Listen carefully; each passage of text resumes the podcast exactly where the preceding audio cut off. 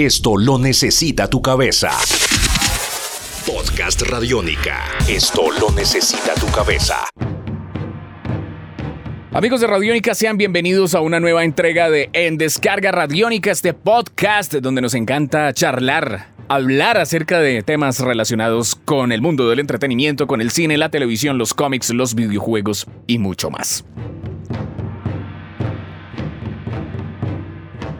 Mi nombre es Iván Zamudio, arroba Iván Zamudio 9 y recuerden que ustedes pueden opinar sobre todos los contenidos de este espacio descargable a través de nuestra página oficial en internet www.radionica.rocks en lo que viene siendo nuestra separata de podcast y de igual manera a través de nuestra cuenta oficial en Twitter arroba Radionica.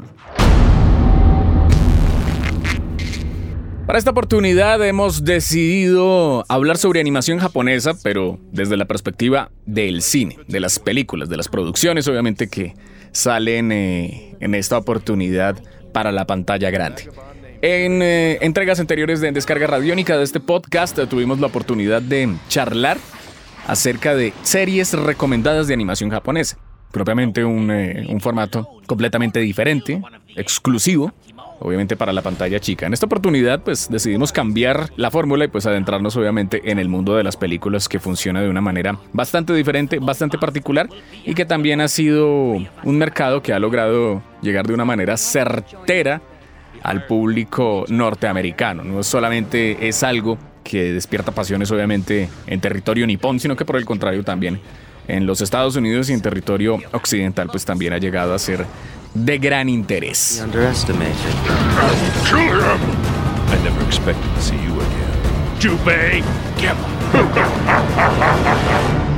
La película que vamos a referenciar en esta oportunidad va ligada por supuesto a otro podcast donde estuvimos hablando sobre Vampire Hunter D, ya que estábamos hablando también de el director de esta cinta que es el señor Yoshiaki Kawajiri. Pues antes de que él llegara a hacer Vampire Hunter D Bloodlust en el año 2000. En 1993, siete años antes, él presentó otra película que es considerada como un clásico de la animación japonesa.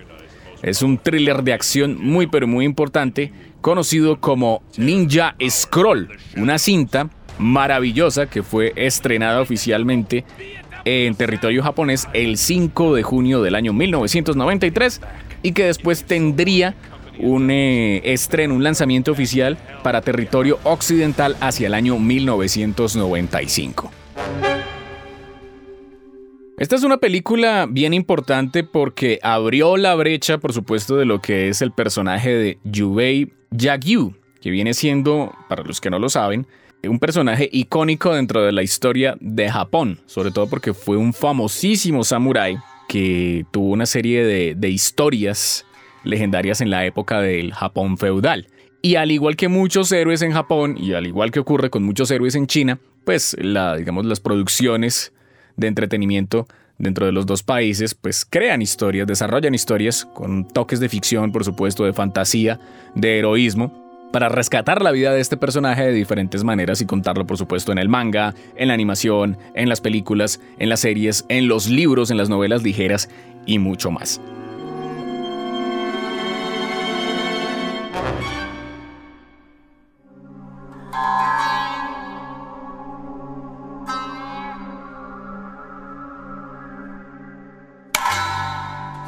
Ninja Scroll es una película fascinante. Creo que el, gran valor que se le debe dar, por supuesto, a esta cinta es, eh, es la animación. Es el, ese sentido de animación eh, pulida, por supuesto, que llegó a presentar Yoshiaki Kawajiri, que ha sido un gran, pero gran director de, de películas de animación japonesa y de animación japonesa en general. Y esto es básicamente porque toma una época del Japón feudal, se basa precisamente en una época real del Japón feudal, donde precisamente se habla acerca de de, la lucha que hubo entre el clan de los Tokugawa al derrotar, por supuesto,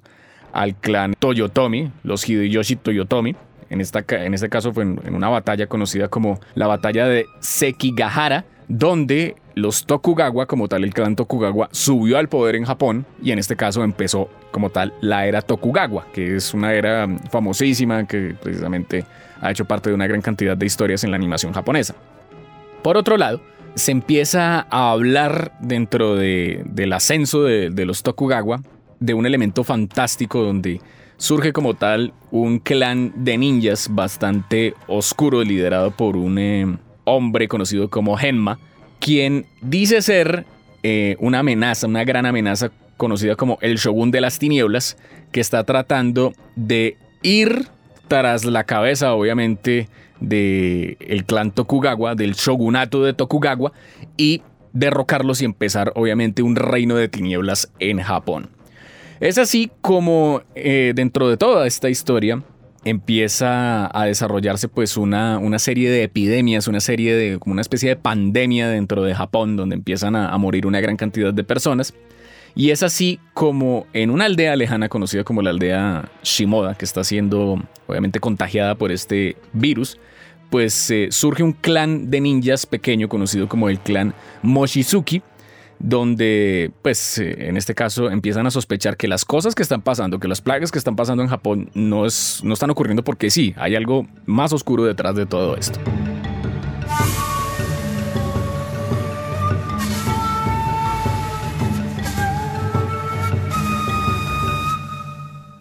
Por otro lado, encontramos que surge un Ronin,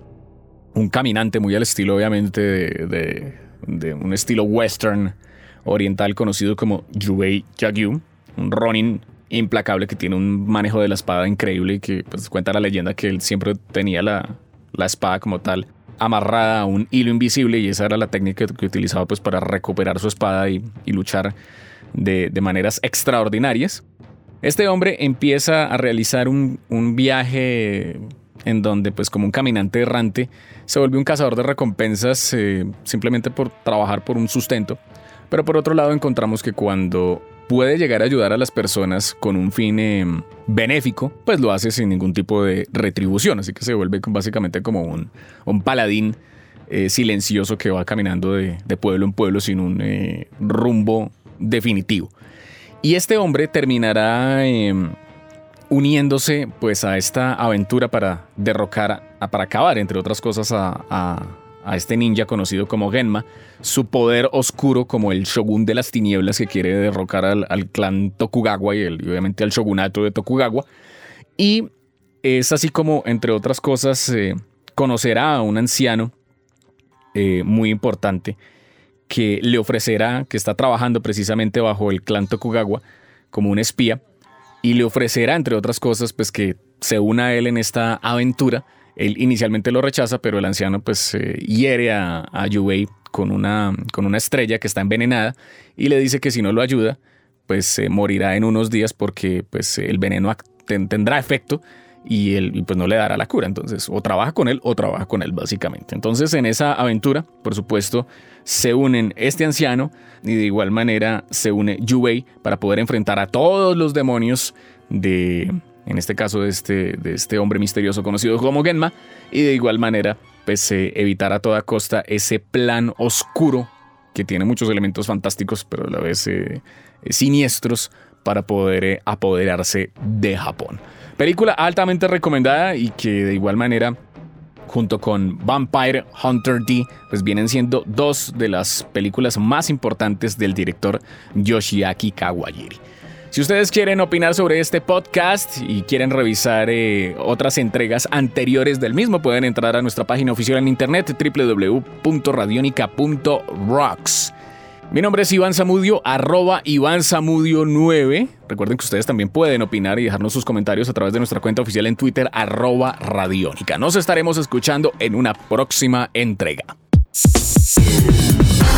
Esto es Podcast Radiónica.